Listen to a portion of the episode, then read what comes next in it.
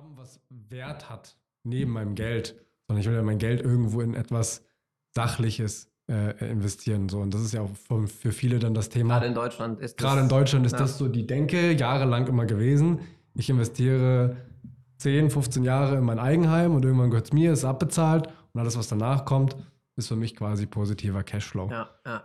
absolut richtig. Äh, ich finde aber immer, in seine eigene Produktivität zu investieren, ist immer das beste Investment.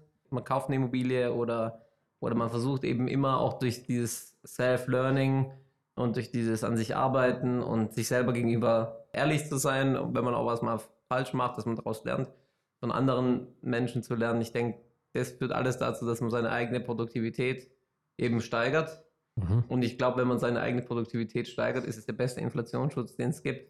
Ja. Weil die Produktivität geht einher auch mit der Inflation von jedem. Einzelnen. Deswegen ist auch das Thema Bildung auch sehr wichtig. Aber ich meine nicht Bildung im klassischen Sinne, sondern auch wirklich Thema Weiterbildung, dass man einfach, wenn man sich anschaut, wer alles erfolgreich ist in, im Leben, sind es in der Regel schon auch die Leute, die natürlich lifelong Learner sind und, und dann immer die Situation nutzen, um, um was daraus zu lernen oder auch sich selber versuchen weiterzuentwickeln. Ja. Deswegen, also ich glaube, wenn man über Investitionen denkt, dann ist, denke ich, die eigene Produktivität, ähm, die zu steigern, glaube ich, die beste Investition am Anfang.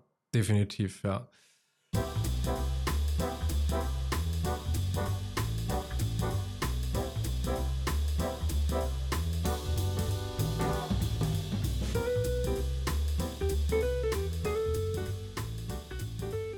Ja, ja, dann äh, vielleicht eine offizielle Begrüßung erstmal in die Runde. Ähm, heute aus dem Büro in Luzern in der Schweiz, wie man unschwer erkennen kann. Einige haben es vielleicht ja schon mal gesehen. Zum anderen Video, ähm, wo wir hier angefangen haben. Und auch heute zum ersten Mal mit, mit Kaito, der auch noch nicht dabei war. Genau, erster Podcast.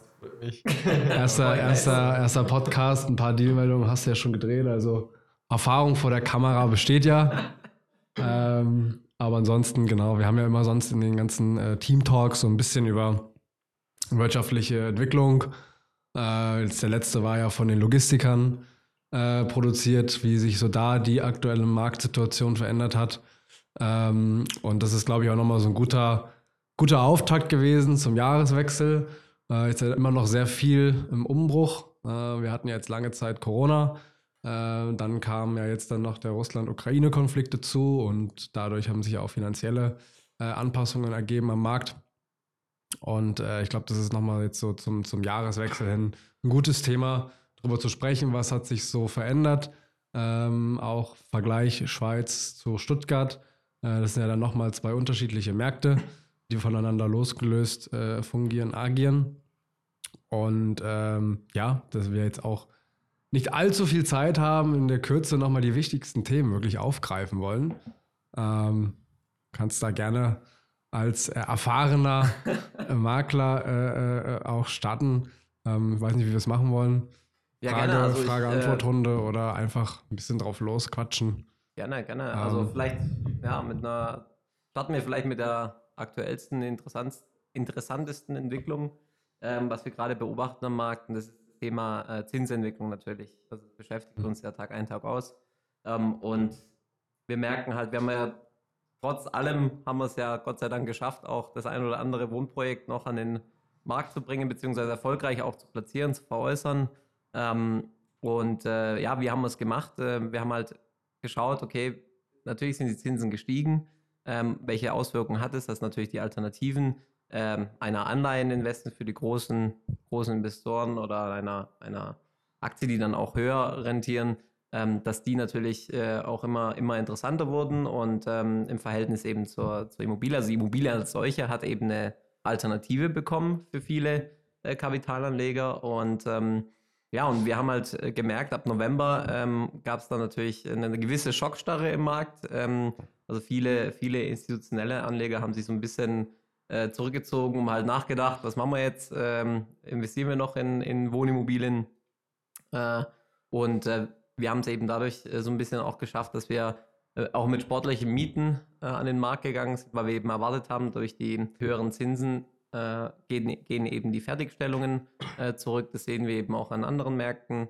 Ähm, gerade es, es hat auch geholfen, dass wir damals in Amerika waren, in New York, weil gerade das Thema wurde, wurde ja von Blackstone äh, vorgetragen, dass in diesen, dass da eine Analyse gemacht worden ist, dass wenn ähm, ja, wenn die Zinsen eben steigen, wenn die inflationären äh, Tendenzen sich verhärten und verstärken, dann ähm, gehen die Fertigstellungen zurück, weil es einfach immer schwieriger wird, äh, ähm, ja, Neubauvorhaben dann auch äh, final fertigzustellen, weil man die Kostenkalkulation nicht im Griff mehr hat oder auch gar nicht mehr im Griff haben kann. Weil die Rohstoffpreise jetzt steigen oder weil einfach die, also wie, welche, welche äh, Faktoren in, auf der Kostenseite haben sich denn deiner Meinung nach verändert? Ja, auf der einen Seite natürlich die, die Rohstoff, äh, Rohstoffe sind natürlich unkalkulierbarer geworden, weil Ölpreise sind gestiegen, Metallpreise sind gestiegen, mhm. auch infolge des äh, Ukraine-Kriegs äh, oder eben dieser Knappheit generell am Markt. Die Supply Chains sind ja so ein bisschen äh, aus den Fugen geraten durch Corona, dass man einfach nicht weiß, okay, wo kriegt man noch seinen Stahl her? Ähm, wir haben viel längere Lieferzeiten, also gerade bei dem Projekt, äh, was wir betreut haben in Karlsruhe, da sind, glaube ich, die Aufzüge immer noch nicht da. Ja, ich glaube, einer fehlt. Genau, ja. das heißt, da sieht man ja schon, wie, wie lange eben sowas dauert. Und dadurch, ja. wenn das eben jetzt nicht nur bei einem Projekt passiert, sondern an vielen Projekten, dann nach dem Gesetz der großen Zahlen gehen eben dann auch irgendwann die Fertigstellungen zurück, zurück einfach auch deshalb, weil die Projektdauer länger wird und ja. unkalkulierbarer wird. Also der eine Faktor ist sicherlich der, äh, die gestiegenen Rohstoffpreise. Zweiter Faktor ist natürlich, dass der Exit-Markt nicht einfacher geworden ist. Also mhm. es gibt natürlich noch äh, Kapital, was, äh, was auch für Immobilien, äh, äh, ja, auf Immobilien fixiert ist oder auch gerade Wohnimmobilien erwerben möchte. Äh, da haben wir auch den Kontakt und, und pflegen da den regen Austausch, aber wir merken schon, dass die, wenn man jetzt den Gesamtmarkt sich anschaut, dass natürlich die, die, die Zinsen so ein bisschen wie Gravitation gewirkt haben. Das heißt also, hm. die, die Einstiegsmultiplikatoren sind ähm, etwas zurückgegangen. In, kann man eigentlich so pauschal in der, in der Breite des Marktes eigentlich sagen. Natürlich hängt es immer von Immobilie zu Immobilie äh, ab, aber die, die Faktoren sind schon ähm, merklich zurückgegangen. Und auf der anderen Seite ja, und durch, die, also wenn es in der, in, wenn jetzt die Multiplikatorenreduktion einhergeht sozusagen mit dem Projektverkauf, man hat aber noch die Baukosten sozusagen äh, aus, der, aus der Vergangenheit, die ja immer gestiegen sind, ähm, dann führt es zwangsweise dazu, dass manche Projekte leider so ein bisschen äh, unter Druck geraten und eben da auch, das wäre dann der zweite Faktor, ähm, die, die Anzahl der Fertigstellungen zurückgeht. Und mhm. äh, ähm, was wir eben dann festgestellt haben, ist äh, auch, auch bereits jetzt in den ersten Monaten nach dieser Zinsschockstarre im November, ähm, dass eben ja, dass der, dass der Mietermarkt eben äh, sehr stark geworden ist. Also wir kriegen relativ viel Druck. Ich spreche jetzt nur also ausschließlich fast schon über, über, den, über den Wohnungsmarkt.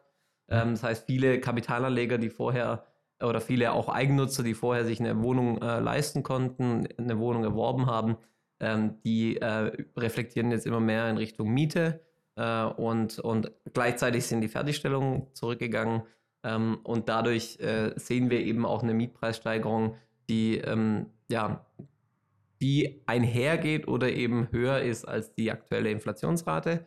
Und da mache ich vielleicht den, den, den Kreis zu unserem Projekt. Da haben wir Gott sei Dank so ein bisschen auch äh, antizipiert und ge gesehen, dass der Markt sich da so ein bisschen angepasst hat und gedreht hat. Und da sind wir eigentlich schon mit sportlicheren Mieten äh, an den Markt gegangen und konnten dadurch so ein bisschen die, die, die Reduktion der, der, der Multiplikatoren ähm, ähm, ausgleichen und dann sozusagen das Projekt dennoch äh, sozusagen erfolgreich am Markt platzieren.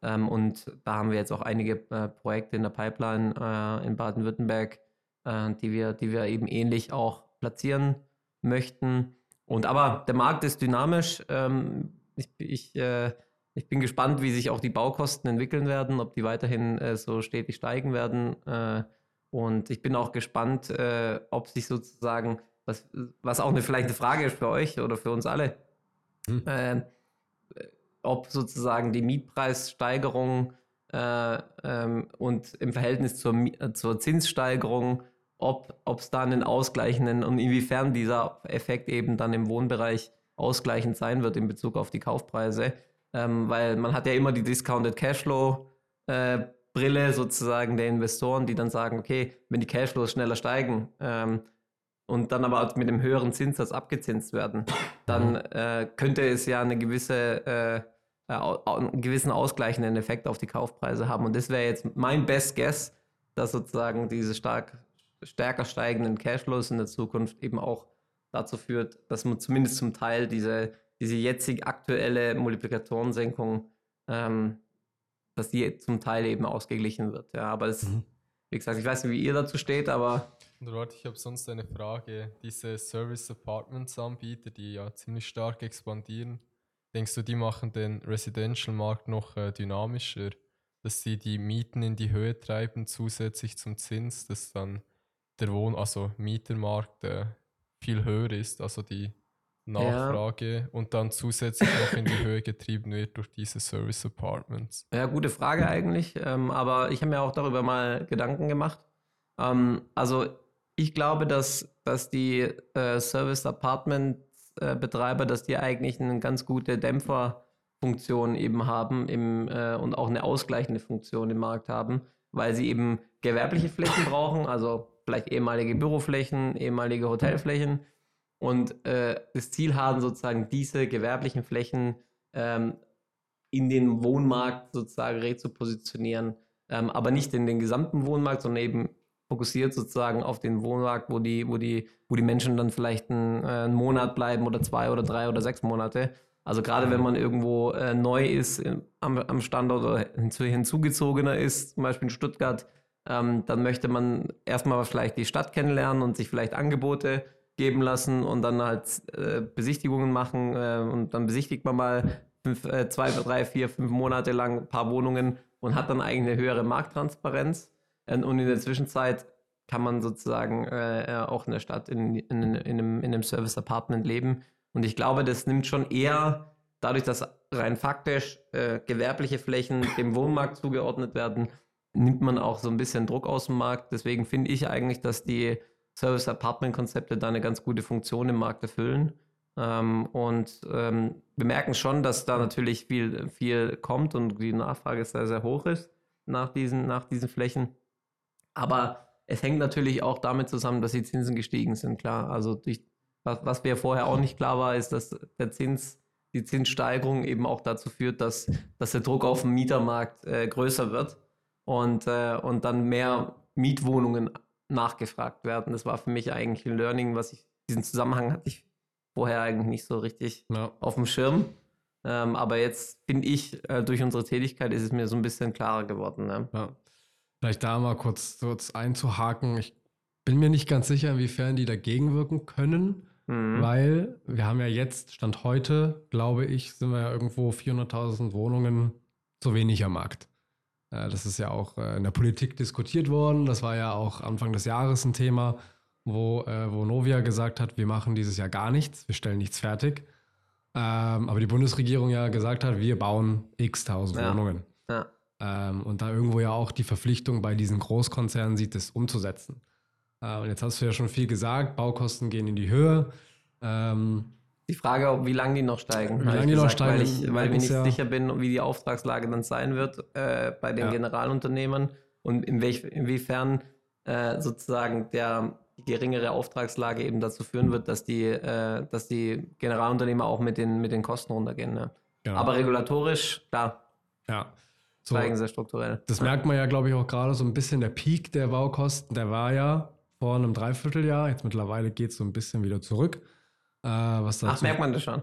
Ich meine, ich hätte ich es irgendwo okay. mal gesehen, äh, in so einem Graphen, dass es jetzt langsam wieder zurückgeht. Okay. Ähm, weil ja die Auftragslage auch, da hat ja auch viel damit, äh, das war ja auch damals immer äh, so ein bisschen dieses, ich kann demjenigen Preis X auf den Tisch legen, weil ich sowieso überlastet bin und friss oder stirb. Wenn du möchtest, genau. dass ich für dich arbeite, dann äh, ist mein Stundensatz jetzt nicht mehr 100 Euro, sondern 300 Euro. Und die Leute haben es trotzdem gekauft bzw. beauftragt, weil es nicht anders ging. Ja, ich glaube, klar. dass jetzt so diese, diese Preis, ist jetzt kein Preiskartell, aber so dieses, ich kann dem Gegenüberliegenden irgendwas geben, der nimmt sowieso, weil es nicht anders geht. Klar, das, das wird jetzt, glaube ich, so ein bisschen zurückgehen. Das tue ich in diesen Topf der Baukosten mit reinwerfen, weil das ja auch die Handwerksleistungen, diese Personalkosten dahinter stehen, die, die, die, das würde ich jetzt mal zusammenfassen. Bin ich bei dir, ja. Ähm, ich glaube, das geht mittlerweile ein bisschen wieder zurück. Ähm, das Thema Service Apartments vielleicht nochmal aufzugreifen, äh, Kaito, du hast ja gefragt, ob das dagegen wirkt. Ähm, Boschko hat es ja auch erwähnt, wir sind ja hier im gewerblichen Bereich unterwegs. Ähm, das heißt, ähm, ja, die Leute, die äh, frisch in der Stadt ziehen, eher auf diese Dienstleistung vielleicht auch fokussiert sind. Ich habe eine fertige Wohnung mit Möbeln, muss mich um nichts kümmern ähm, werde da erstmal sechs Monate oder ein Jahr vielleicht wohnen und gucke mir dann eine andere Wohnung an. Oder die Flexibilität die, schätzen. Und diese Flexibilität schätzen, die wird es geben, definitiv. Das führt dazu, dass äh, viele andere Wohnungen, ich sage jetzt mal, wenn so ein Vertriebler bei Bosch oder Daimler äh, in so ein Service-Apartment geht, da wird ja eine andere Wohnung am Markt dafür freigehalten. Ja. Ähm, aber es sind ja trotzdem so viele Leute, die suchen, auch jetzt aufgrund von dieser ganzen Flüchtlingsproblematik, wenn man das so betiteln äh, darf, äh, dass äh, die Nachfrage trotzdem das Angebot bei weitem mehr übersteigt. Absolut. Und dann, klar, wird ein kleiner gewisser Teil weggenommen, aber auch dieser ganze bürokratische Prozess hinter dieser Fertigstellung, bis das alles dann mal zur Verfügung steht, das ist ja ein so langwieriger Prozess. Ähm, das, das wird ja noch dauern, bis sich das wieder einpendelt, glaube ich. Also ich glaube, eine Entwicklung ist sicher, dass die Städte werden halt immer voller, dann gehen halt die Leute nach außen und dann entwickeln sich halt die Städte größer nach außen. Weil halt die Mieten steigen innenstädtisch, dann mhm. suchen mhm. die Leute natürlich Alternativen außerhalb. Ja, dann steigt dort der Markt und dann die Service Apartments mieten dann in den Städten. Da bin ich bei dir. Ich genau. bin relativ, relativ äh, überzeugt, jetzt wenn wir gerade an die Schweiz denken oder so, ja. Dass dieses Preisgefälle ja ähm, relativ groß immer noch ist zwischen Stadt und Land. Ja. Und äh, wir haben da ja mehrere Faktoren, die da mit einfließen. Wir haben einerseits das Thema Homeoffice. Äh, immer mehr Firmen äh, haben, es gibt ja trotzdem noch mehr Homeoffice als vor Corona. Hm. Ähm, dementsprechend also mehr Nachfrage nach Wohnfläche. Und dann hat man noch günstigere Wohnfläche auf dem Land, ähm, tendenziell größere Wohnungen auf dem Land. Und ich glaube auch, wenn jetzt, ich habe neulich mal gelesen, da gab es noch eine Studie dazu in der Schweiz, ähm, dass äh, erwartet wird, dass die Wohnpreise auf dem Land prozentual geringer fallen, als sozusagen, wenn es eben dann eine starke Zinssteigerung gäbe in diesem Model, Models, äh, die dann geprüft worden sind, als in der, in der Stadt. Äh, und äh, das liegt zum einen an dem Punkt, dass einfach ein Kostenvorteil da ist vom Land im Moment, äh, wenn man alles rechnet, ähm, plus eben das Thema Homeoffice ähm, auch ganz gut noch abgebildet werden kann und man nicht immer in die Stadt gehen muss, äh, um mit seinen Kollegen zu sprechen. Ja. Ich glaube auch ziemlich spannend ist, äh, Knight Frank hat auch eine Statistik rausgebracht über den ähm, Chaletpreis in der Schweiz. Das ist halt schon ziemlich verrückt. Also viele Leute wollen wegen dem Homeoffice ein Chalet in den Bergen. Mhm. Dort, äh, das hat die Preise in Gstaad fast auf 40.000 auf den Quadratmeter getrieben und das ist extrem. Ja. Also, also merken wir, merken wir ja auch, was ich noch so, was ich dagegen sagen würde tatsächlich, und da spreche ich vielleicht auch einfach aus meiner Brille oder meiner Meinung, ähm, ja, das Umland wird attraktiver für viele, weil dieses Homeoffice-Modell funktioniert, aber ist, glaube ich, auch eher so eine kleinere Zielgruppe von Familien, äh, die aufs Land ziehen, weil sie mehr Platz brauchen. Aber ich glaube, so die Single-Haushalte oder die Pärchen, äh, die dann eher so 50, 60, 70 Quadratmeter haben, ähm, die schätzen doch sehr dieses urbane Leben. Und das Thema ist ja dann oftmals auch, ähm, wie ist der Mikrostandort an sich? Also habe ich dort alles, was ich brauche? Bars, Restaurants, Einkaufsmöglichkeiten. Die jungen Leute wollen ja raus, die wollen was erleben. Und wie gut ist dann auch die Anbindung an die Stadt? Weil es bringt mir nichts, wenn ich, keine Ahnung, jetzt mal bei Stuttgart zu bleiben, ich wohne irgendwo in Göppingen, muss dann aber trotzdem äh, zweimal die Woche vielleicht ins Büro oder weil ich es auch möchte, äh, fahre dann aber irgendwie zwei Stunden, weil es von der Anbindung nicht klappt. Äh, und das ist ja äh, leider Gottes äh, in Deutschland jetzt auch nicht so ausgereiftes Thema. Ja. Äh, dass man sagen könnte, das läuft ja alles reibungslos, sondern man ist ja immer noch auf den Pkw angewiesen und das ist, glaube ich, ein Thema. die Politik ähm, die Politik äh, versucht ja, das Auto weitestgehend aus den Städten fernzuhalten. Mit Tempolimits, Parkverboten, Elektromobilisierung etc. Das ist ja etwas, was sich meiner Meinung nach viel schneller entwickelt als der Ausbau der Infrastruktur. Also ich glaube. In dem öffentlichen Bereich. Ja, stimmt. Es ja. gibt ja viele Länder, die probieren auch, ähm, die Leute rauszutreiben aus den Städten, wie beispielsweise Tokio jetzt als Beispiel. Dort bekommt jede Familie, wo das Kind außerhalb Tokio, also rausschickt, 7000 äh, Dollar. Echt? Und das ist echt verrückt. Das ist halt, weil Japan konzentriert sich halt ziemlich stark auf Tokio. Das ist halt der einzige Ort, wo stetiges äh, Wachstum hat.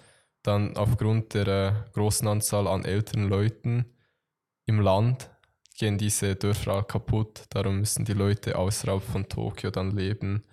Und ich glaube, diese Entwicklung kommt auch in anderen Ländern sicher, äh, beispielsweise auch in der Schweiz.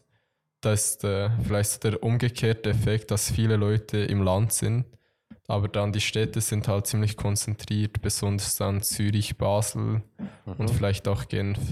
Ja. Dass man dort auch versuchen wird, dass die Leute etwas nach außen gehen oder dann die einheimischen Leute dann nach außen gehen man und dann die Erb ja. Erbhäuser dann teuer verkaufen. Ja. Genau wird ja auch in Zürich dann die Immobilienpreise werden auch angepasst oder neu geratet. Ja. Sicher auch. Ja. Ich glaube schon, dass das, äh, äh, dass das gewollt ist, dass die Leute eher ins Umland ziehen. Die Frage ist halt, wie, wie wird es auch von der Gesellschaft akzeptiert? Ja, und äh, absolut. Und die Frage ist natürlich auch, äh, wie machen, also damit, damit es eben auch wieder funktioniert, braucht man ja wieder, vielleicht ist es in Tokio äh, intelligent gelöst mit, mit Zügen und braucht man ja wieder eine, ein, ein super starkes öffentliches Verkehrsnetz. Gell? Da braucht ja. man, dann braucht man wieder zusätzliche äh, Autobahnen, Autobahnring, wenn ich jetzt an Stuttgart denke, braucht man äh, eine höhere Taktzahl an, an Zügen, oder? Damit dann ja, grundsätzlich überhaupt die Grundsätzlich Verbindung. eine Anbindung, genau. Ähm, deswegen, also, ist, aber ja, da muss man, ich glaube, man kann es lösen, man, wenn man halt wirklich neue Ideen durchdenkt, wenn man äh, da in Richtung Hyperloop denkt oder, oder in welche Richtung, Richtung auch immer möglich mhm. ist. Ähm, ich glaube, da ist Tokio, glaube ich, sehr innovativ unterwegs und äh, ja. da können wir uns sicherlich eine Scheibe von abschneiden ja, in Zukunft. Ja, definitiv. Aber es muss natürlich wieder ein gesamtheitliches Konzept, ein mhm. komplexes System her, weil sie, wir können ja nicht, äh, das Problem ist ja so ein, man kann es nicht mit einem Parameter lösen, sondern ja. man braucht immer fünf, sechs, sieben, acht Parameter, die irgendwie ineinander greifen. Und da brauchen wir halt immer eine überregionale Zusammenarbeit, sage ich mal, von allen möglichen Behörden und, und eigentlich so eine Gesamtplanung, finde ich, mhm. die, die irgendwo in Richtung zehn Jahre denkt, also taktisch fünf Jahre, dann noch zehn Jahre, 15 Jahre, um eben genau solche Probleme, die wir haben werden, zu tackeln, weil ich gebe dir auch recht, es ist mein Eindruck auch, dass die Städte an Attraktivität, sage ich mal, nicht einbüßen werden, sondern dass ja. die Leute schon noch in die, die Städte wollen und dass da eben einen großen, weiterhin einen großen Mangel geben wird. Da bin ich eigentlich überzeugt. Ähm, aber ja, es ist, äh, hängt eben, denke ich, als Kompromiss kann man, glaube ich, sagen, es hängt so ein bisschen von der gesamthaften äh, Lokalpolitikplanung äh, ab ob eben, äh, wie die Entwicklung vielleicht da auch sein wird, oder? Ob ja. man eben äh, das schafft, es dieses gleich dieses Mobilitätsproblem zu lösen, wenn es eben aufs Land geht, wenn die Leute wieder in der Innenstadt arbeiten wollen, äh, auch in Innenstädten arbeiten wollen und in, auf dem Land leben wollen. Wenn sie das schaffen, dann kann man, glaube ich, die These schon auch unterschreiben, dass das Land eben profitieren wird, auch wegen Homeoffice. Wenn es jetzt eben nicht, äh, äh, nicht im Interesse sozusagen der Lokalpolitik ist, oder es einfach nicht geht, mhm. äh, das äh, Mobilitätsproblem zu lösen, dann werde ich wahrscheinlich, werden wir, wird es tendenziell die nächsten 10, 20 Jahre in den Städten dann weitergehen. Also ich glaube, es ist wahrscheinlich echt eine äh, pauschale Aussagen sind da, glaube ich, ganz schwierig zu treffen. Ja. Ich glaube, da musste man, müsste man wahrscheinlich jede Stadt äh, einzeln bewerten und schauen, ob wie sich da was entwickeln wird und welche ja. Loopholes da geben wird. Ja. Viele, genau. viele Pläne oder als einfacher Bürger hat man ja gar nicht so die Einsicht in alle strategischen Pläne von der so Stadt. Das ist ja alles nicht offengelegt. Also von dem her ja. ähm, äh, ist es ja auch nicht ganz, ganz durchlässig, was ja. überhaupt passiert. Ähm, ich habe auch zwei Punkte kurz.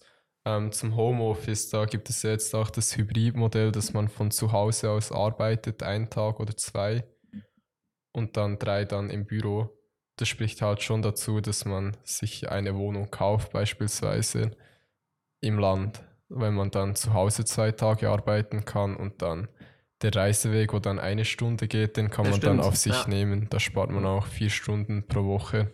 Das stimmt, ja. Und dann das zweite,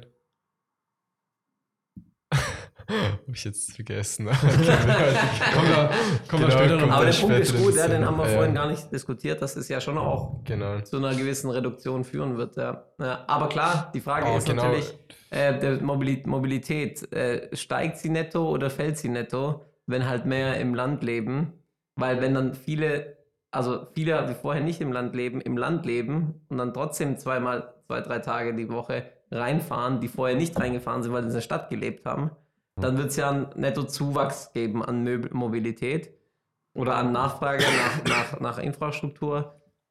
Aber wenn sie, und das muss man eigentlich gegenrechnen, denke ich, zu dem Punkt von dir, wenn dann generell aber der Homeoffice so weit nachhaltig hochgeht, dass man gar nicht mehr reinfährt, so richtig, in zwei Tagen und es wirklich gesamtmarkttechnisch äh, äh, äh, durch sich durchsetzt, dann gibt es vielleicht einen Ausgleich. Dann ist das eine Plus, das andere Minus und dann bin jetzt auch kein Experte, was Verkehrsaufkommen angeht, aber wahrscheinlich könnte sich das dann schon ausgleichen. Ne? Genau, mein zweiter Punkt war die Vier-Tageswoche. Das ist ja auch immer in der Diskussion, ob das gut ist, wenn man nur vier Tage arbeitet. Viele sagen, Und ja. das ist halt ein weiteres Sonntag oder Wochentag, Wochenendetag, wo dann zusätzlich in den Dörfern für mehr Verkehrsaufkommen sorgt und dann die Infrastruktur wahrscheinlich auch verbessert. Wenn jetzt die Leute einen Tag weniger ins Büro Genau, wenn dann die Leute Ja. einen Tag weniger arbeiten in der Stadt und dann im Land verkehren oder dann irgendwie das eigene Dorf erkundigen gehen, brauchen sie auch den ÖV oder das Auto. Dann muss man halt auch die Infrastruktur entsprechend verbessern. Das stimmt. Frage ist halt, wie schnell kann sowas umgesetzt werden? Ja. Äh, Das ist halt das, was man, glaube ich, sehr, sehr schwer bewerten kann. Ähm, vielleicht aber noch mal kurz auf das Thema eingehend zurückzukommen. Wir hatten ja gefragt, was hat sich so ein bisschen auch bei den Assetklassen verändert jetzt im Laufe der Zeit? Logistik wurde ja schon mal thematisiert. Jetzt hatten wir den Wohnungsmarkt gerade noch mal aufgegriffen. Das war jetzt speziell auf den Investmentmarkt fokussiert, wo du gesagt hast, gut, Zinsen steigen, Produkt wird nicht mehr so stark nachgefragt. Dem entgegen wirken ja irgendwo dann die Mieten äh, als Ausgleich, weil der Cashflow höher wird. Ähm, und die Frage ja, inwiefern das in der Zukunft sich anpassen könnte, um Ausgleich zu finden, ist ja noch relativ schwierig zu bewerten. Ähm, grundsätzlich mal, äh, vielleicht dein, deine Meinung würde mich jetzt noch interessieren, äh, oder beziehungsweise man muss es noch mal kurz aufrollen, wer sind eigentlich ja Käufer von den Objekten?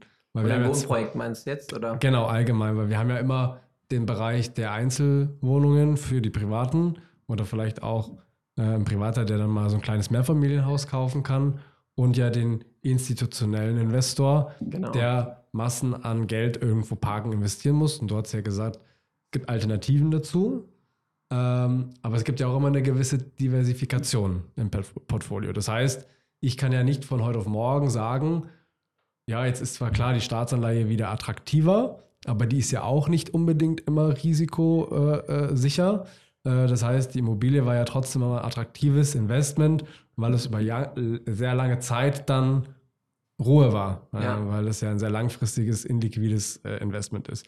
Und es wird ja auch weiterhin meiner Meinung nach so bleiben, weil Wohnraum an sich äh, wird nachgefragt bleiben, es sei denn, irgendwelche Naturkatastrophen, Kriege etc. treten ein.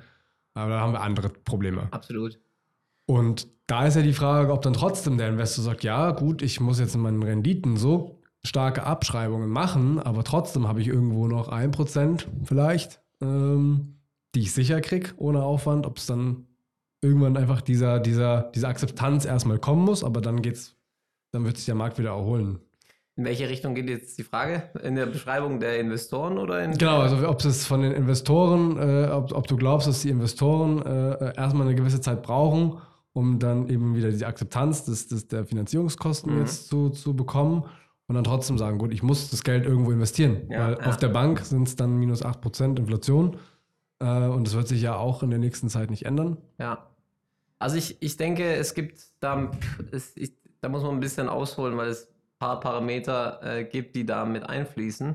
Ich denke, was halt die Immobilie äh, unter der Voraussetzung, dass keine große Regulatorik oder das heißt nicht so extrem die Cashflows reguliert werden, weil wir müssen ja noch abwarten, was zwecks Indexierung, sag ich mal, im Raum steht, weil Mietverträge indexiert immer anzupassen mit 10, 15 Prozent pro Jahr, ist die Frage, wie lange das noch geht oder wie lange, ob das überhaupt geht, ob das, das überhaupt irgendwann reguliert wird oder nicht. Ich gehe davon aus, ja. Ähm, aber das ist ein wichtiger Punkt, weil, also, was man sagen muss, es gibt ja den klassischen, um da, da vielleicht anzufangen, es gibt ja den klassischen Eigennutzer, der sozusagen mit Eigenkapital, mit einem gewissen, mit höheren Eigenkapitalanteilen eben eine Finanzierung äh, angeht und, und sich eine Immobilie kauft. Und wenn er das macht in guter Lage, in einer, in einer überschaubaren Größe. Dann glaube ich, fährt er immer noch, äh, klar, die, die Marge im Vergleich zur, zur Staatsanleihe ist natürlich gesunken. Ich habe mal gelesen neulich, dass vorher die Marge irgendwo bei 3% lag und äh, heute ist die Marge vielleicht bei 1,5%. Also das muss man ganz klar sagen, die Marge ist äh, niedriger geworden. Dafür äh, sind die, sind die äh, Finanzierung, also genau, Finanzierungen sind schwieriger geworden, weil man eben höhere Eigenkapitalanteile bringen muss. Dennoch hat der Eigennutzer eben den Vorteil, dass er da einfach Inflationsschutz hat und weiß, okay, ähm, in der Regel war das in der Vergangenheit immer so, dass die Wohn, also wenn sich das Ganze mal stabilisiert, dass die Wohnpreise relativ stark einhergehen auf ganz lange Sicht mit eben der inflationären Entwicklung. Und das hat man eben äh, bei, einer, bei einer Staatsanleihe halt nicht, weil dann hat man halt eine gewisse Rendite, die, die bekommt man eigentlich jedes Jahr. Aber klar gibt es da auch natürlich äh, Derivate, die dann äh, abgesichert sind, also in Richtung, in Richtung Inflation, dass man halt Staatsanleihen, die inflationsindexiert sind, auch kauft, wäre auch eine Möglichkeit.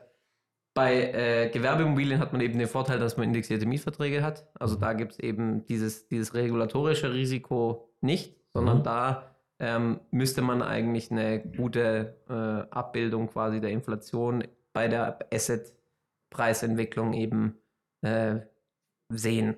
Dann gibt es den klassischen Kapitalanleger äh, im privaten Bereich, der, der sich, sage ich mal, eine Wohnung kauft für, für eine Rendite von 3, 4, 5 Prozent. Der hat natürlich einen großen äh, Nachteil jetzt, dass er weniger Free Cashflow generiert, äh, den er eigentlich ja generieren möchte mit seiner äh, Privatimmobilie. Der hat jetzt nicht so sehr den, klar, der hat auch den, äh, den Inflationsschutzgedanken, aber ich glaube, bei den Kapitalanlegern wiegt schon noch äh, mehr sozusagen das Argument, Free, Free Cashflow zu generieren für jedes Objekt, um einfach dann passives Einkommen zu generieren und davon irgendwann idealerweise zu leben. Mhm. Und dann gibt es noch den dritten Investor am Markt. Äh, das ist sozusagen, das sind die klassischen institutionellen äh, äh, Pensionskassen und Versicherungen und äh, Banken und auch Kapitalsammelstellen, die sozusagen im Mandat von anderen äh, Versorgungswerken und Pensionskassen investieren. Ähm, da stellen wir fest, oder haben wir jetzt festgestellt, die letzten Monate, muss natürlich nicht immer, immer in die gleiche Richtung gehen, aber dass die, diejenigen, die eben ja voll Equity äh, investieren, das heißt also Immobilien ohne Finanzierungszusatz äh, äh oder ohne, ohne, ohne Darlehen erwerben, mhm. sondern eigentlich komplett äh, mit reinem Eigenkapital, dass die am Markt weiterhin sehr stark interessiert sind und eben wir sagen, gewisse Prozente des Gesamtportfolios immer auch in Immobilien und Wohnimmobilien investieren werden oder Gewerbeimmobilien investieren werden, um einfach diesen Gedanken, den ich vorher beschrieben habe, Inflationsschutz eben auch noch äh, abbilden zu können. Ja, man hat auch noch mal, noch mal mehr, auch noch mal ein Asset, denke ich, der Immobilie, dass man gewisse Kontrolle, Einflussmöglichkeiten eben auch hat auf die Gestaltung von Mietverträgen, vielleicht auch auf Potenziale, die noch nicht äh, äh, ausgenutzt worden sind in Bezug auf Nachverdichtung, Dachausbau, äh, Aufstockung, quasi Umwandlung von Flächen in, in nachgefragtere Flächen, also sozusagen von Lagerflächen zu Wohnflächen beispielsweise oder von, äh, von Büroflächen zu Wohnflächen, je nachdem. Mhm. Und ähm, diese Kontrollmöglichkeiten gibt es eher, oder diese Wertschöpfungsmöglichkeiten, ähm, die es eben in der Immobilienwirtschaft gibt, die gibt es jetzt nicht so sehr im Online-Segment. Und ich denke, das sind Argumente, die absolut für die Immobilie sprechen. Und äh, wo, da, deswegen bin ich auch überzeugt, dass, äh, dass ich auch diese, also meine persönliche Meinung, dass sich die inflationäre Entwicklung schon auch widerspiegeln wird bei den Assetpreisen. Ähm, gerade auch im gewerblichen Immobilienbereich, denke ich, äh, ist es, glaube ich, noch einfacher äh, zu replizieren, weil da wirklich die Cashflows eben eins zu eins, oftmals eins zu eins mit dem Index ähm, steigen und dann auch eine gewisse ausgleichende Wirkung eben äh, zu den erhöhten Zinsen eben stattfinden wird, meines mhm. Erachtens. Aber ich habe auch noch einen Punkt, nämlich äh, der zweite Anleger, der private. Ähm, ist das so, dass äh, die jüngere Generation Gen Z, also wie ich, ja. tendenziell weniger verdienen wird? Das ist ja jetzt so nachgewiesen worden. Ja. Und dann habe ich das Gefühl, werden so Anlagekategorien wie die REIT, also Real Estate Investment Trusts, auch ziemlich in den Aufschwung kommen. Es halt nicht genug Equity haben, um direkt Wohnung zu kaufen aber trotzdem partizipieren möchte und das wird sicher auch zu einem Aufschwung führen. Sicherlich ist das ein absolutes Pro-Argument für den, für den Read. Ja. Ähm, ich denke, ich, ich denke, dass das, dass der REIT eben auch nochmal äh, einen Vorteil hat im Vergleich zur direkten Immobilienanlage, dass man halt diese Liquidität, die ständige hat und wenn man eh überschaubare Mittel verfügt, ist immer gut, wenn man auch liqu liquide bleiben kann. Ähm, und klar, steuerliche Vorteile hat man natürlich beim REIT durch die, durch die fehlende Versteuerung der Gewerbesteuer des, des Profits, dass man da die Dividenden eben, und dann kriegt man eben ein gewisses Dividendeneinkommen jederzeit, weil man halt, äh, weil das ja auch in den Statuten festgelegt ist beim REIT. Ähm, aber man muss dann natürlich auch immer schauen. Also ich bin immer ein Freund davon, bevor man äh, sich zu etwas entscheidet, dann wirklich auch Zeit zu investieren und sich schlau zu machen und dann die richtigen Entscheidungen zu treffen. Klar, das Management und diese Kontrollmöglichkeit, die ich vorhin beschrieben habe, hm, die, äh, die halt fällt nicht. dann eben ja, weg. Das, das, ist natürlich dann immer eine Frage, wie bin ich mit meinen Pluses auf der linken Seite und meinen Minuses auf der rechten Seite, wie mhm. gleiche ich die aus? Und ich denke, beim Read kann man halt sagen, okay, wenn man die richtige, da hat man den Vorteil des Cost-Average-Effekt. Das heißt, man kann halt monatlich da investieren, auch wenn es mal fällt oder mal steigt, dann hat man eben, äh, ist man überall mit dabei. Und das ist, denke ich, ein super, eine super Möglichkeit beim Read, ähm, die es auch wiederum nicht gibt bei einem Privatanleger. Ich glaube, ein weiterer Vorteil von den REIT ist, dass man hat Möglichkeiten in krasse Assets zu investieren, wie AAA-Lagen. Darum war, glaube ich, auch bei Sam Zell die Nachfrage extrem hoch nach diesen REIT, weil es so gute Assets hatte. Und ich denke, das wird in Zukunft sicher auch so sein, weil die Privaten haben keine Möglichkeit, dort zu investieren. Und mit dem REIT bestellt halt die Möglichkeit, kommt halt immer auf den, genau. es kommt halt immer auf den Read drauf an. Es gibt auch, denke ich, andere Managed ja, Reads, die nicht so erfolgreich sind. Äh, äh, es gibt auch ein gewisses regulatorisches Risiko bei dem Read, weil man halt nicht, äh, die Frage ist natürlich, wie, wie konservativ bewertet ein Management eine Immobilie? Mhm. Wie, die haben ja immer Net Asset Value Bewertungen. Und die, da, da kann es bei dem einen Management sehr konservativ sein Na, und bei dem anderen Management sehr pushy sein, sehr optimistisch sein. Das stimmt. Und da muss man eben, deswegen meinte ich vorher, da muss man sich damit beschäftigen. Da muss man da voll tief, äh, sehr tief eintauchen und, äh, und dann die richtigen Entscheidungen treffen. Ja. ja. Und was ich glaube, äh, dass sich da viele gar nicht so auskennen. Also klar, für dich ist es jetzt ein Begriff, für mich auch, äh, weil ich es weil auch mal in der Bachelor-Thesis äh, thematisiert hatte. Ähm, aber so der private Investor, Käufer, äh, dem, dem ist das ja auch ein Fachbegriff, Fremdbegriff und nicht greifbar. Und ich glaube, das ist dann bei vielen auch wieder so ein Thema, äh, und da spreche ich auch äh, aus meiner Erfahrung, alles, was so Richtung Aktienmarkt geht, wenn man sich damit nicht wirklich tagtäglich beschäftigt, dann ist das einfach Neuland und da lässt man meistens die Finger weg, äh, weil es dann doch, äh, es ist jetzt nicht intransparent, wenn man sich damit beschäftigen würde, dann ist es schon transparent. Ähm, aber viele schrecken doch dann von dieser äh, Investitionskategorie ab. Ähm, und ich glaube, ja. ähm, weil es dann auch etwas dynamischer ist und äh, viele Angst haben. Und an sich ist ja so die Immobilie, und das ist ja auch das Langfristige dahinter, oder vielleicht denken auch einfach viele nur in, diesem, in dieser kleinen Box, ich möchte irgendwas haben, was Wert hat neben meinem Geld, sondern ich will ja mein Geld irgendwo in etwas Sachliches äh, investieren. So. Und das ist ja auch für, für viele dann das Thema. Gerade in Deutschland ist das. Gerade in Deutschland ist ja. das so die Denke, jahrelang immer gewesen. Ich investiere 10, 15 Jahre in mein Eigenheim und irgendwann gehört es mir, ist abbezahlt und alles, was danach kommt, ist für mich quasi positiver Cashflow. Ja, ja. Ähm, genau. Ich finde immer äh, an der Stelle absolut richtig. Äh, ich finde aber immer, das versuche ich immer so zu machen, zumindest äh, mein, mein Leben. Äh, in seine eigene Produktivität zu investieren, ist immer das beste Investment, mhm. weil da kommt man eben auf Geschäftsideen oder man, man, man, ja, man macht eine, man kauft eine Immobilie oder, oder man versucht eben immer auch durch dieses Self-Learning und durch dieses an sich arbeiten und sich selber gegenüber sozusagen äh, äh, ehrlich zu sein, wenn man auch was mal falsch macht, dass man daraus lernt, von anderen Menschen zu lernen. Ich denke, das führt alles dazu, dass man seine eigene Produktivität eben steigert. Mhm. Und ich glaube, wenn man seine eigene Produktivität steigert, ist es der beste Inflationsschutz, den es gibt.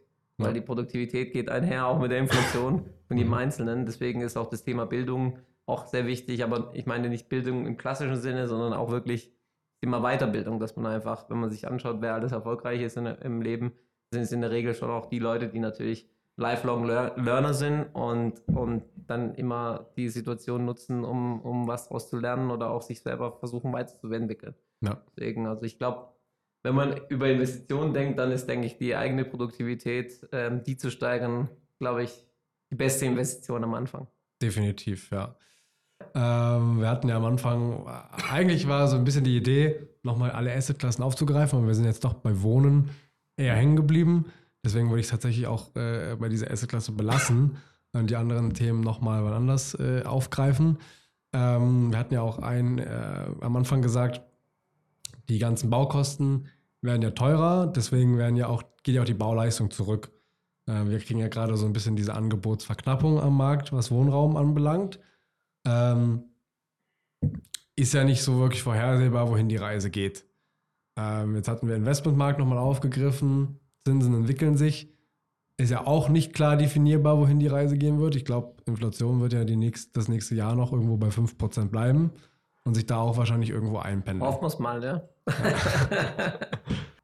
Vom Produkt her an sich ähm, gehen wir ja da schon davon aus, dass die Immobilie an, an Attraktivität eigentlich ähm, äh, ja nicht gewinnen wird, aber sie wird ja irgendwo konstant wahrscheinlich bleiben. Ähm, wie, wie, schätzt du das ein? Ähm, wir haben ja viele Themen, Bauleistung geht zurück, Projekte werden nicht fertiggestellt, werden ja viele Projekte auch gerade mit Baugenehmigung verkauft. Äh, jetzt war es ja in der Vergangenheit so, dass es Fördermittel gab. Ähm, ist da schon irgendwas im Kommen, um dem entgegenzuwirken? Weil der Bauträger muss ja wieder wir müssen ja wieder dahin kommen, dass der Bauträger sagt, ja, okay, ich mache es. So, und auf der einen Seite haben wir die Politik, die sagt, wir brauchen irgendwo sozial geförderten Wohnungsbau, äh, was die Renditen ja irgendwo runterbringt. Äh, äh, ähm, und dem entgegenzuwirken hatten wir mal Fördermittel, die jetzt aufgebraucht sind. Dann Richtig. kommt immer mehr Regulatorik dazu mit Nachhaltigkeit. KfW 55. Genau. Ja. Äh, es kommen immer mehr Regulatorien dazu, die das Bauen ja auch nicht angenehmer machen, sondern eher unattraktiver, weil es äh, teurer wird. Ähm, was ist deine Meinung? Was müsste kommen, damit man wieder mhm. auf, diese, auf diesen Ausgleich eigentlich kommt, wie wir jetzt vor zwei Jahren? Also zum einen haben wir ja das Thema, ähm, da merken wir schon auch eine, eine erhöhte Nachfrage, gerade von diesen professionellen Anlegern im Bereich ähm, sozial geförderten Wohnraum Warum ist es der Fall? Äh, eigentlich relativ einfach, weil die über die KfW, sag ich mal, wenn sie rein sozial geförderten Wohnungsbau erwerben, äh, gibt es da eben äh, günstige Zinsen von der KfW und dementsprechend hat man dann die passiver Seite schon mal ähm, günstig Kapital eingekauft und kann dann mhm. auch äh, gute Faktoren eben im Ankauf bieten. Also das merken wir schon. Ähm, ich glaube, vor dem Hintergrund eben dem Thema, was wir vorhin besprochen haben, dass einfach die, die zu erwartende Anzahl an Fertigstellungen äh, voraussichtlich zurückgehen wird oder schon zurückgeht, ähm, glaube ich, muss die Politik da was machen. Also bin eigentlich mit vielen Bauträgern auch im Gespräch gewesen und ähm, alle sind eigentlich einheitlich der Meinung, dass, ähm, dass sich da was tun wird und auch tun muss, weil äh, natürlich die Kombination aus erhöhten Zinsen, schwierigerer Kapitalmarkt, Exitmarkt, äh, weiterhin hohe, hohe Regulatorik bei den Baukosten äh, wird aus meiner Sicht, dieser Cocktail wird dazu führen, dass, äh, dass man da was machen muss und dass, mhm. dass da ein neues Programm aufgelegt wird. Wie das ausgestaltet werden kann, da bin ich nicht so der hundertprozentige Experte. Aber äh, ich kann mir vorstellen, dass äh, gewisse Tilgungszuschüsse äh, attraktiv sind und helfen. Äh, auch zinsfreie Perioden helfen, tilgungsfreie Perioden helfen. Ähm, also sowas, da kann man ja dann spielen, das ist dann am Ende ist ein Rechenexempel. Aber dass, sage ich mal, der, die Anreize erhöht werden, wie du es auch beschrieben hast, dass jemand was macht und, und es trotzdem macht sozusagen, ähm, da bin ich eigentlich zu sehr hohen Wahrscheinlichkeiten, glaube ich, äh, wird da was kommen. Ja. Bin muss, ich eigentlich überzeugt. Muss eigentlich. Wie sieht es in der Schweiz aus? Da haben wir viel über den deutschen Markt gesprochen. Die Entwicklung auch hier zu bemerken, da bist du ja eigentlich Experte. Ist noch schwierig zu sagen, ehrlich gesagt, weil ähm, in der Schweiz werden doch die Projekte eigentlich fertig gebaut, ähm, haben halt immer so eine Timeline, wo sie dann auch schon bereits vermieten im Voraus. Unterstützen wir aktuell auch einige Projekte, ähm, zum Beispiel Eichhof West, die auch ähm, unterstützen hier eigentlich ziemlich stark das Projekt. Das sind Wohnungen, dann, Genau, was? Riesenwohnungen, dann Gewerbe hat es auch, Restaurant, Fitness, genau dort. besonders im Gewerbeteil unterstützen wir die Firma, die das baut. Aber ich ähm, glaube, in der Schweiz ist der Markt so ein wenig abgeschottet von den europäischen Ländern, mhm. ähm, weil die Inflation in der Schweiz ist halt trotzdem recht tief, weil die Schweiz hat es halt ziemlich cool gemacht auch. Und ähm, das führt wahrscheinlich auch dazu, dass dann internationale Investoren auch in die Schweiz investieren möchten. Das ist halt auch ein Safe Haven. Und das ähm, führt halt dazu, dass der Schweizer Markt immer wächst, dann die eben Mietpreise auf den Quadratmeter in auch so Skigebieten extrem steigen. Wie ist es in der Stadt auch so von den Mieten her? Hat sich das auch in den letzten Jahren wie in Deutschland entwickelt? Das ist, es geht ja immer nach oben. Genau, so was ich oh. jetzt bemerkt habe, ist, ich habe mal ähm, die Durchschnittseinkommen verglichen von allen Kantonen mit den Wohnungspreisen und das korreliert extrem stark. Also beispielsweise Zürich ist man relativ hoch, Kanton Zug auch. Das äh, widerspiegelt sich halt auch in einer hohen Miete, weil das halt die Bewohner auch sich leisten können. Es zieht dann auf der anderen Seite auch Retail-Konzepte an im höheren Segment, also mit Luxusgütern oder auch äh, Restaurants im gehobenen und das macht dann wahrscheinlich so ein wenig die Städte exklusiv. Und das zieht dann auch Ausländer an, beispielsweise auch Amerikaner von Bel Air oder dort äh, Hollywood, dass die dann auch in die Schweiz kommen möchten, weil sie diese Exklusivität gerne haben. Hast du da auch mal äh, irgendwelche Infos gehabt, wie sich so die Baukosten in der Schweiz jetzt entwickelt haben? Weil an sich ist ja die, die ja, Schweiz ist ja autark, aber ich sag mal grundsätzlich so die Wirtschaftskette oder auch wo kriege ich die Rohstoffe her, ist ja die Schweiz jetzt auch nicht nur Selbstversorger, sondern man muss ja auch trotzdem aus dem Ausland beziehen, wie wir auch. Das heißt, da ist man ja trotzdem so ein bisschen von den Preisanstiegen betroffen, was ja den Bau teurer machen müsste eigentlich. Was den Bau macht sicher teurer, aber das kann man dann einfach an einer höheren Miete oder Verkaufspreisen abwälzen. Also jetzt in Aarau haben wir auch ein Projekt gesehen, da hat uns der äh, Bauarbeiter auch gesagt, die Preise für all seine Produkte sind gestiegen. Aber ähm, genau, er wird halt entsprechend entlöhnt, kann dann den Laden auch teuer verkaufen. Genau, und ich denke, diese Bereitschaft, dass dann viele Leute auch erben in der Schweiz, haben sie halt sehr viel Kapital, wo sie dann investieren können oder dann mit mehr Equity investieren können die Banken geben immer noch Kredite, dass man auch dann größere Investitionsvolumen in Angriff nehmen kann. Und das ist halt, glaube ich, auch die Korrelation, dass dann die Baupreise steigen, aber auf der anderen Seite steigen auch die Wohnungspreise, Verkaufspreise von den Assets und dann führt es halt zusammen, dass dann die Transaktionsvolumen auch höher sind. Aber es gibt eigentlich immer genug Wohnraum hier, oder? Also ich habe es mal am Rande mitbekommen. Es ist jetzt nicht so wie in Deutschland, dass äh, auf eine Wohnung 100, 200 Bewerber äh, äh, dran sind, sondern hier war es ja etwas entspannter, glaube ich, auch mit der. Ja, ja, die Anzahl der, das ist auch, teilt sich auch mit meinem Eindruck, also Anzahl der Mietwohnungen ist ja, äh, also wurden ganz viele Mietwohnungen auch gebaut. Mhm. Ähm, dadurch habe ich das Gefühl gehabt, auch als ich mich mit der Schweiz auch nochmal beschäftigt habe, dass eben das merkt man auch an der Mietpreissteigerung. Die waren lange entweder negativ oder bei Null oder irgendwo auf einem stabilen Niveau. Es kommt immer vom Standard zum Standard drauf an.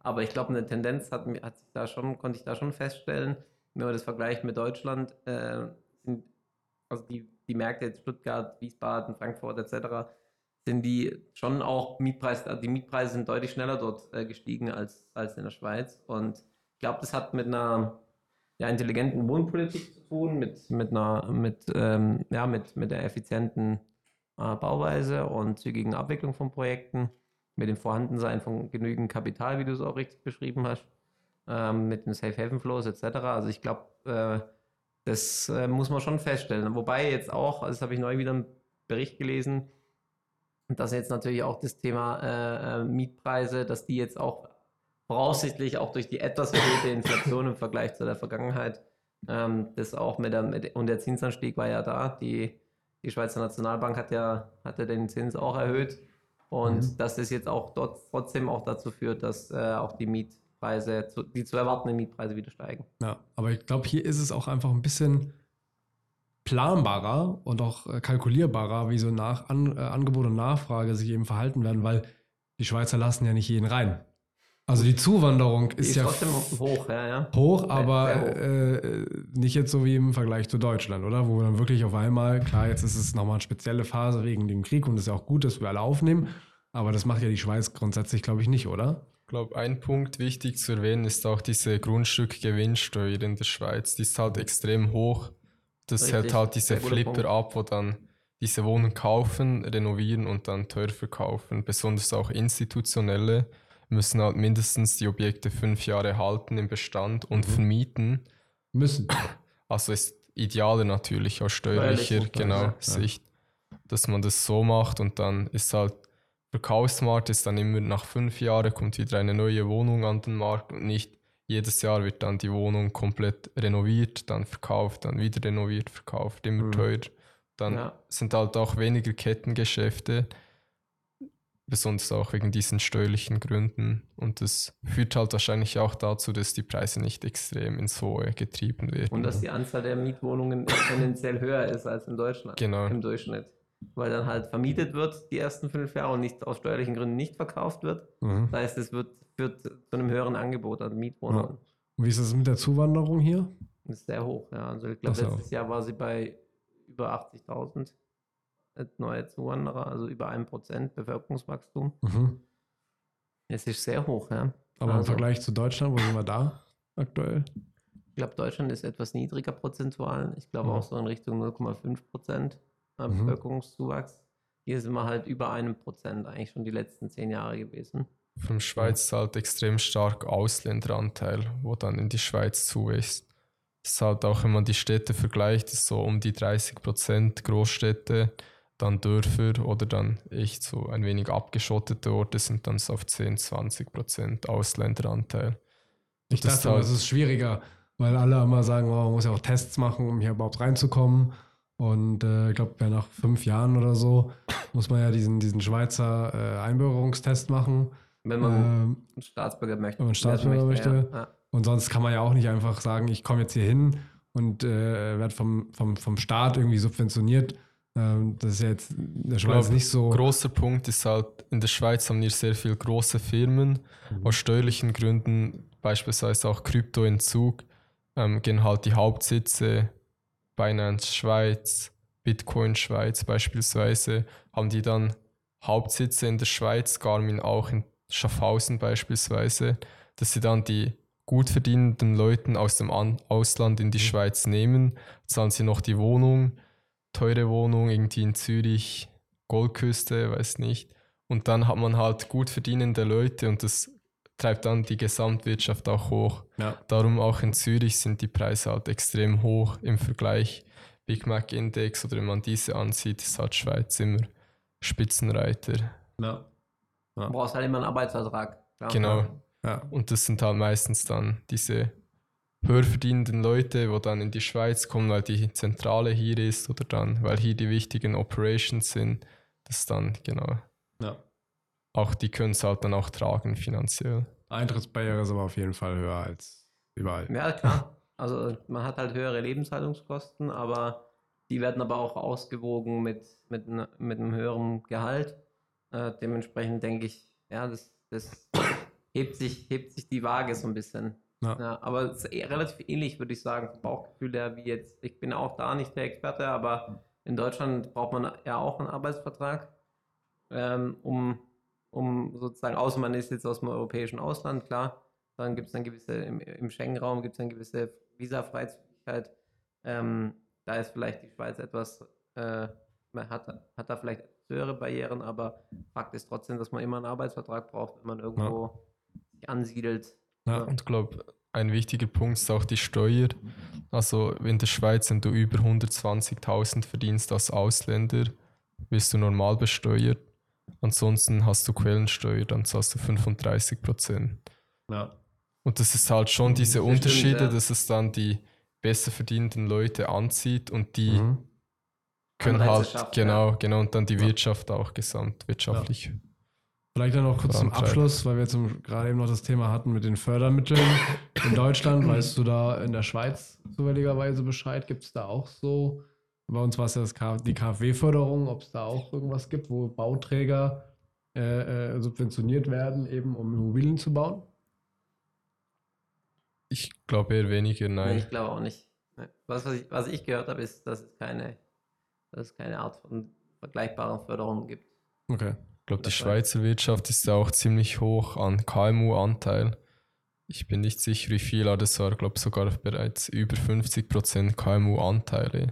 Das sind halt unter 50 Mitarbeiter und die machen halt so die Schweizer Wirtschaft. Mhm. Wahrscheinlich so Unternehmen, die haben halt zwei, drei Liegenschaften im Portfolio, statt dann Riesenfirmen wie Vonovia, wo dann irgendwie 100, 200 Liegenschaften haben im Portfolio. Da auch ja, weniger ja. Lobby, oder ja, natürlich weniger Lobby und dann weniger, genau so, Machtplayer oder dann. Ja. Ja, ja gut oder, analysiert, ja. ja. Das stimmt. Nee, super. Ich glaube, äh, mit Blick auf die Uhr äh, müssen wir auch langsam zum Schluss kommen. Gerne, ja. Weiß nicht, ob es noch abschließende Worte gibt, um das Thema abzurunden. Ja, also vielleicht, äh, dass es grundsätzlich spannend bleibt, natürlich, die Entwicklung jetzt mitzuverfolgen. Wir hoffen natürlich alle, dass wir in den nächsten sechs Monaten in etwas ruhigere Gewässer kommen, auch was die geopolitische Lage angeht, aber auch was die Zinslage angeht.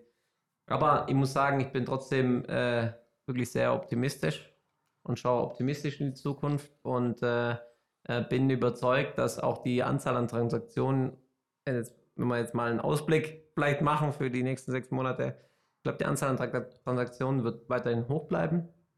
Äh, glaube auch die Nachfrage nach äh, kreativen und äh, äh lösungsorientierten äh, Dienstleistungen, so wie wir sie hoffentlich anbieten werden, äh, bleibt weiterhin hoch. Also ich glaube, umso mehr, dass man, wenn man kreativ bleibt, wenn man, wenn man Lifelong Learner bleibt, wenn man produktiv bleibt und jeden Tag eigentlich positiv gestaltet und positive Energie hat, dass das, ähm, dass das immer nachgefragt werden wird. Und man merkt, finde ich, schon jetzt, dass sich die, wir haben ja auch mit unserem Notar mal gesprochen, dass sich jetzt die Anzahl an Transaktionen wieder erhöht und dass jetzt die Schockstarre vorbei ist und ja. dass wir mit voller Power sozusagen in den in, in dieses Jahr starten und beziehungsweise dieses, Start, äh, dieses Jahr eben ab, abschließen können erfolgreich. Ja. ja, super. Dann vielen Dank für die weisen Worte. Vielen Dank euch. Und nochmal den kleinen, den kleinen, den kleinen äh, äh, ja, Marktüberblick. Jetzt müssen wir halt die Überschrift von Gewinner und Verlierer äh, der Asset-Klassen nochmal abändern, weil wir uns jetzt auch auf den Wohnungsmarkt fixiert haben. Aber die anderen Sachen thematisieren wir dann nochmal zum so Zeit. Vielen Dank auch an euch. Äh, war sehr informativ, auch für mich. Habe viel zugelernt durch euren Input und äh, freue mich da vielleicht in Zukunft wieder gemeinsam einen weiteren Podcast, vielleicht auch mit dem Kunden von uns, würde ich mal vorschlagen. Ja, das wäre sicher mal spannend. Nochmal auch Schweizer Kunde. Genau, wie, wie, wie, wie da eine externe Partei sozusagen den, ja. die, die Märkte beobachtet. Aber freue mich, dass wir da gemeinsam Gas geben können. Ja, von Dank. meiner Seite auch vielen Dank. War extrem spannend, euch zuzuhören. Wieder Perfekt. sehr viel gelernt. Super. Also. Live, Leute. also, dann. Perfekt. Bis bald. Bis bald. Liken und sharen. Liken und sharen.